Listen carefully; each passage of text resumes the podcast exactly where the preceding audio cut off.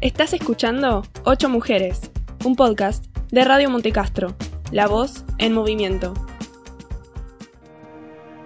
Coco Chanel fue una modista francesa que revolucionó el mundo de la moda durante la época de entreguerras. Nació en el 1883 y su verdadero nombre fue Gabrielle. Me he peleado con todos los diseñadores. No paro de pelearme. Su padre la abandonó en un orfanato junto a sus hermanos después de la muerte de su madre.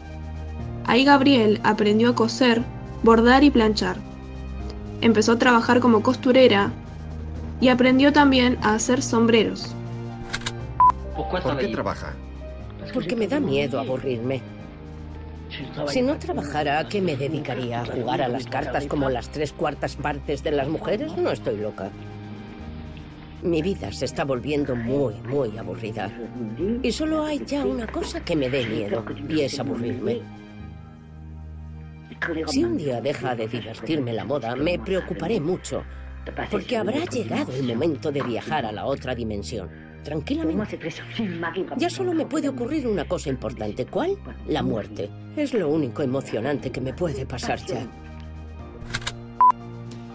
Un día la invitaron a un café concierto y quedó tan maravillada que decidió ser cantante, pero no cantaba muy bien. Interpretó un tema llamado ¿Quién ha visto a Coco en el tracadero? Y a partir de eso, adoptó el sobrenombre Coco para siempre.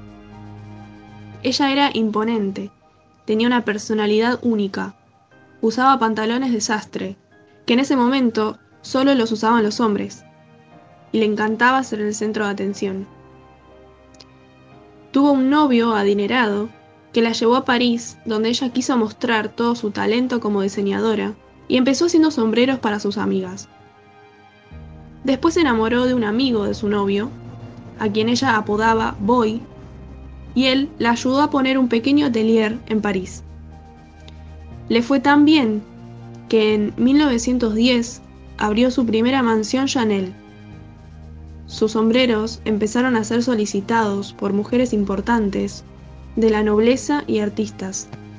En el año 1913 abrió una casa de modas, pero esta vez, además de los sombreros, agregó prendas de vestir entre las que se encontraban los llamativos pantalones. También eliminó los corsés, que tanto se usaban en esa época. Así, Coco Chanel creó un estilo del que muchas querían ser parte. En el año 1921 sacó su perfume Chanel número 5 y se convirtió en un clásico después de que Marilyn Monroe lo nombrara en una entrevista. Cuando empezó la Segunda Guerra Mundial tuvo que cerrar sus locales y se retiró de la moda. ¿Qué es lo más difícil de su oficio? Permitirle a la mujer moverse libremente, porque el cuerpo se está moviendo todo el rato.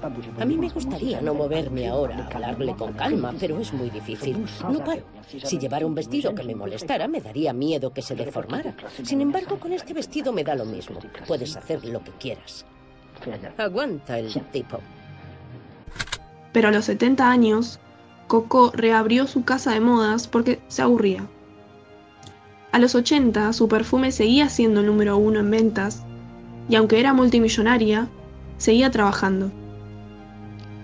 Ella falleció en el 1971 mientras descansaba en su cama. Además de ser pionera en el mundo de la moda, Coco Chanel también lo fue en el mundo del feminismo, porque fue una mujer revolucionaria libre, independiente y empresaria.